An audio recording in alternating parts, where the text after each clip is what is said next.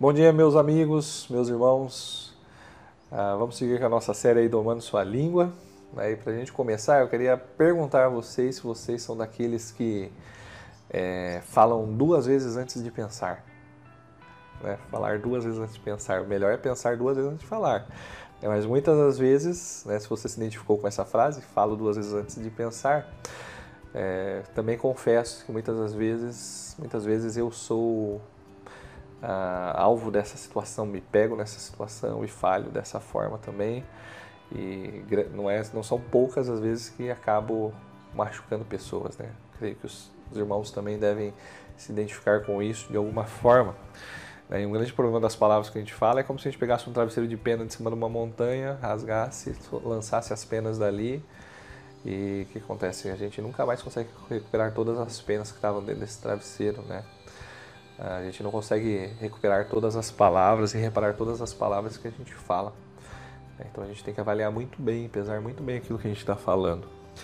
Olha que interessante o que nos diz Tiago 3:2. Tiago 3:2.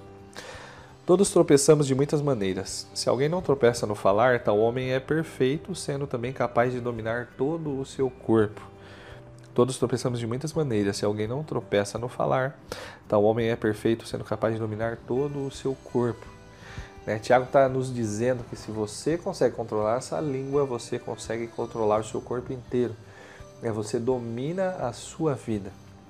Né? Nós tropeçamos e a Bíblia nos diz né, que é, é, é uma grande armadilha né? o homem que fala precipitadamente né? E uma grande armadilha porque traz dano para os outros né? e também danos para a sua própria vida. E como a gente viu no versículo anterior ontem, né? no versículo 1, a gente acaba trazendo juízo sobre nós mesmos pelas palavras que a gente fala. Ah, uma das coisas que eu tenho em mente, que me vem à mente pensando nisso, é o texto de Mateus 12, 34, que fala que a boca fala do que o coração está cheio. Né? Isso me faz pensar que as nossas palavras elas são é, elas são um produto do que está dentro do nosso coração. Né, eu não tenho dúvidas que se for Cristo que estiver dentro do seu coração, né, as palavras que você falará né, serão como um favo de mel, né, trazendo, sendo, como é que fala, doces né, para a alma e saudáveis para o corpo, como diz lá Provérbios 16, 24.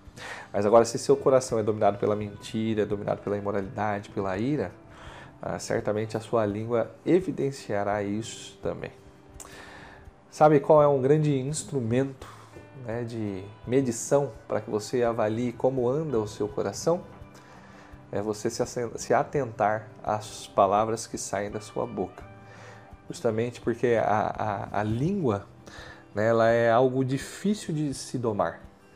Né? E então, as nossas palavras, a forma como a gente fala, as palavras que a gente usa, certamente vai evidenciar bastante né, o que está precisando mudar lá dentro do nosso coração. Ah, fica a dica, né, certamente, frequentemente, né, eu estou avaliando né, as palavras que eu falo.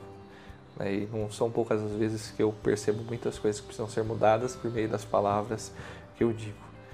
É, que Deus nos leve a nos atentarmos né, ao nosso coração, partindo a partir né, das nossas palavras né, e que Ele nos dê graça, né, nos abençoe, nos dando corações transformados para que de fato as nossas palavras sejam agradáveis. Deus te abençoe nesse dia, meu irmão. Com Deus.